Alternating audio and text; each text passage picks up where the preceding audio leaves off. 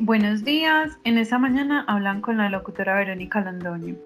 Hoy comenzamos nuestro podcast con un tema muy interesante e influyente en estos momentos. El tema que vamos a tocar hoy es los influencers. En el día de hoy tengo unas invitadas muy especiales con las cuales vamos a debatir sobre este tema. Las invitadas del día de hoy son Aleja Calle, Caro Aguilar y Lice Castrillón. Hola chicas, ¿cómo están? Hola, bien. Hola, bien, gracias a Dios. Eso me alegra. Hola, Vero, muy bien, ¿y tú? Súper bien. Bueno, vamos a empezar. Eh, yo les quiero hablar un poco del tema. Eh, los influencers comenzaron a surgir entre el 2004 y el 2006. Y estos son usados para marketing, pero también se convirtió en un trabajo para los influenciadores.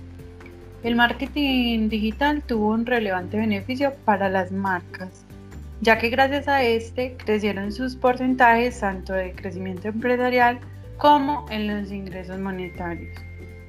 Para convertirse en influencer hay varios tips que son muy usados.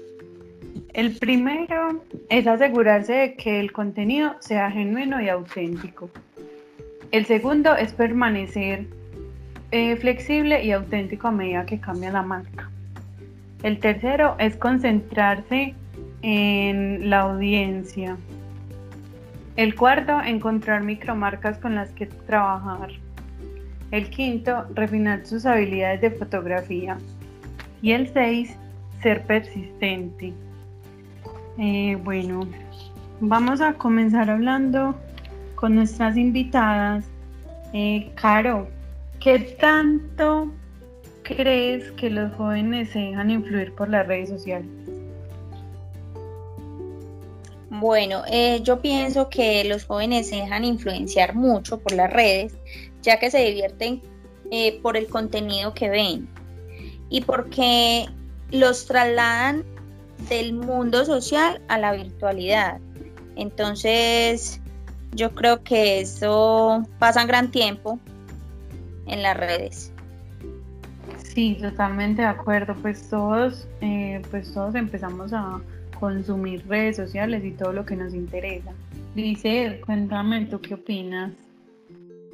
Pues de lo que eso influencia, pues lo que influencia a los jóvenes es son más que todo el contenido que los influencers eh, hacen a través de sus redes sociales porque pues dependiendo de eso los chicos toman la idea.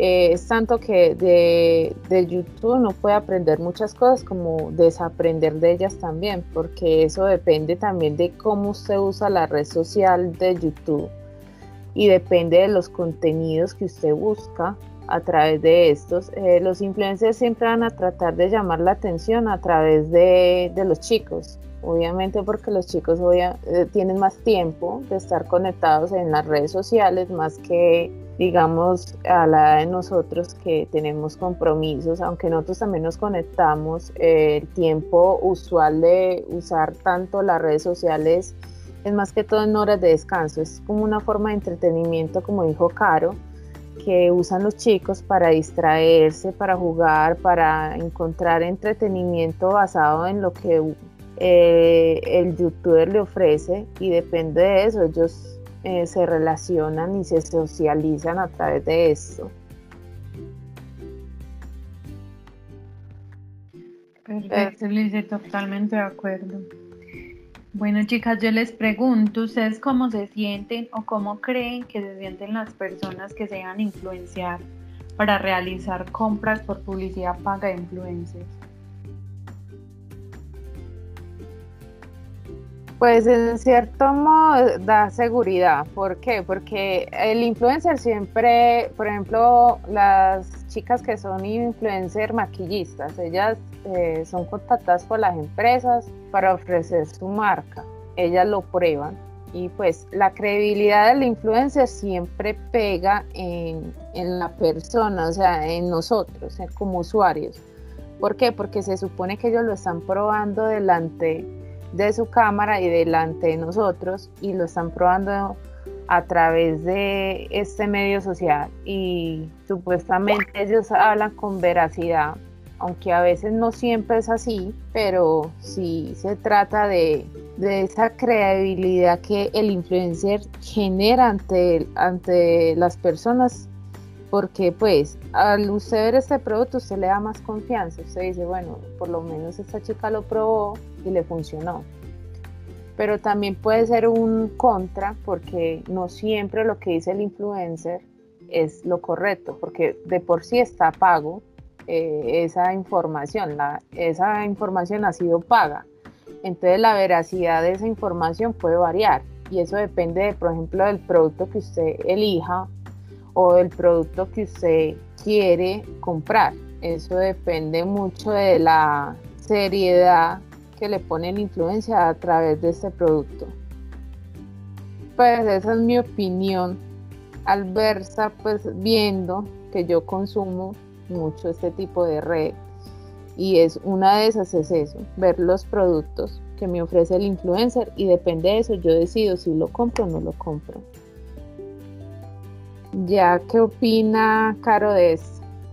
Sí, yo pienso que da tranquilidad o sea, que ya los productos que ellos nos están como mostrando eh, estén supervisados, que, estén autorizados y que tengan un registro en VIMA, porque anteriormente no sabíamos si eran legales, si son productos que ya estaban usados, que ellos consumían, eh, que no solo lo vendieran como por por plata, por, porque a ellos les pagan la publicidad, entonces no hay quien lo supervise, entonces eh, pasan pues este tipo de cosas de que el producto no sirve o de que el producto genera alergia y ese tipo de cosas. Sí, tienen toda la razón chicas y también ahí es muy bueno saber pues o sea por quién está paga la publicidad porque igual como ustedes dicen, es más confiable y a la hora de uno hacer un pago o pues por internet o lo que sea, uno está seguro de que tiene a quien reclamarle, porque hay muchas partes donde usted consigna y el dinero se pierde, o sea, no le dan ni producto ni nada porque supuestamente no es la página la que debe de comprar. Entonces sí es muy bueno que la publicidad ya sea paga y que pongan de qué empresa es y ya las otras recomendaciones ya el usuario decide si, si lo compra o no. Sí, muy buen, muy buen punto de vista, chicas. Aleja, cuéntame qué opinas de la pregunta que le acabo de hacer a Caro. Compañeras, yo no sé si en cuanto a la publicidad, pues que ya deben colocar qué es patrocinio y qué es por gusto. Eh, pues yo no sé si, si sea lo mismo que antes, porque uno antes confiaba en que todo lo que ellos recomendaban era porque realmente les gustaba y hacía parte de su personalidad. Pero ahora uno sabe que es simplemente por ganar dinero, entonces uno ya sabe que, que si está promocionando algo y tiene ese numeral patrocinio es porque simplemente está ganando dinero con eso, quizás no se identifique con la marca entonces no sé si eso sí, sí sea como ético, haga parte de lo que son como influenciadores. Pienso yo pues que eso podría opinar uno como usuario. Porque si uno admira a una persona, admira su, pues diría yo lo que consume, lo que hace, que le gusta y, y no, no sería como, pienso yo que no sería como como la idea. Pero aunque uno siempre ha sabido que ellos pues hacen todos sus patrocinios, eh, que son pagos, pero uno antes no sabía que, que, tenían que pagar, pues que les pagaban obligatoriamente por eso, uno no sabía que si les gustaba, que no, porque les pagaban y por qué sí. En cambio ya uno sabe que, que por qué reciben ellos dinero y por qué no. ¿Qué influencia tienen en el tema de narcoestética eh, pues los influencers? Bueno, chicas, yo pienso, eh, Vero, que el influencer se muestra como el prototipo perfecto, o sea, en, en, referente a la mujer, la mujer perfecta, operada, la piel de porcelana. Entonces eso genera un impacto muy significativo para los adolescentes, porque ya ellos quieren como adquirir todo ese tipo de cosas de una forma fácil y se van por el camino rápido, por la forma fácil. Entonces yo pienso que no muestra mucho como esa realidad. Sí, es verdad. O sea, miren, por ejemplo, pues yo digo, en los filtros que se usan tanto, o sea, eso es incitar a los jóvenes a que, a que uno tiene que tener una piel perfecta, ojos perfectos, pues cabello perfecto, todo perfecto, viendo que todos somos imperfectos, o sea, cada quien tiene su, su forma de ser, lo que lo distingue a otras personas. Yo pienso que a veces los influencers hacen que todos quieran ser iguales a alguien. pienso que todos tenemos una cosita que nos identifica. Imagínense en donde todos fuéramos iguales. Qué pereza. ¿Qué piensas tú, Liceo? Yo pienso lo igual, exactamente. Mira que eh, las chicas por lo general nos basamos mucho por lo que haga una famosa. Más que todo uno observa mucho a las famosas. Las famosas siempre no, es como el icono de la juventud. Es ese icono que uno siempre va a seguir porque pues las personas siempre tratamos de seguir a alguien y una de esas son las famosas. Las famosas siempre muestran el cuerpo perfecto, la cara perfecta, eh, la sonrisa perfecta, pero no siempre obviamente es así. Uno piensa que sí, pero no es así. Y ya cuando, por ejemplo, mire que últimamente en YouTube se ha visto que estas mismas famosas han salido diciendo que se han tenido que quitar sus implantes eh, por cuestiones de salud, porque ya les han afectado. Eso es lo que las famosas o los famosos no le dicen a las personas por miedo a represalias o qué dirán, porque les da miedo de que digan de que pronto es algo falso y no es así. A veces sí, en verdad eso se les afecta la salud y ya cuando vienen a ver, ya sí de por sí les toca hablarlo porque ellos son personas públicas y al ser personas públicas están expuestas a la opinión pública de las personas. Eh, muchas chicas, por ejemplo, en YouTube se han quitado los implantes por salud, otras porque realmente ya no se sienten cómodas con sus implantes y cuando salen explicándolo muchas han sido criticadas, el por qué se lo quitan, que deberían estar así, que ya no son iguales. Eso va mucho en la crítica de la sociedad. Yo digo que una mujer siempre se define por una crítica y es porque en base los hombres, el estima de los hombres también va en eso, que los hombres también buscan una mujer perfecta. Y obviamente nosotros no somos perfectos, igualmente los hombres, los hombres que por ejemplo se operan para parecerse a Justin Bieber o a algún modelo, siempre buscan ese estándar de perfección. Y de pronto es que no es que estén imperfectos, sino que ellos no se aceptan como son. Y yo digo que eso va mucho en lo que la sociedad nos está implantando en la cabeza, que tenemos que hacer siempre o tratar de ser lo mejor posible como la gente le gusta y no como nosotros nos vemos a través de un espejo. Entonces, para mí esas opiniones que, por ejemplo, tu Caro y Ibero dijeron, me parece correcto porque la narcoestética se basa en eso, eh, en lo que los demás opinan de uno.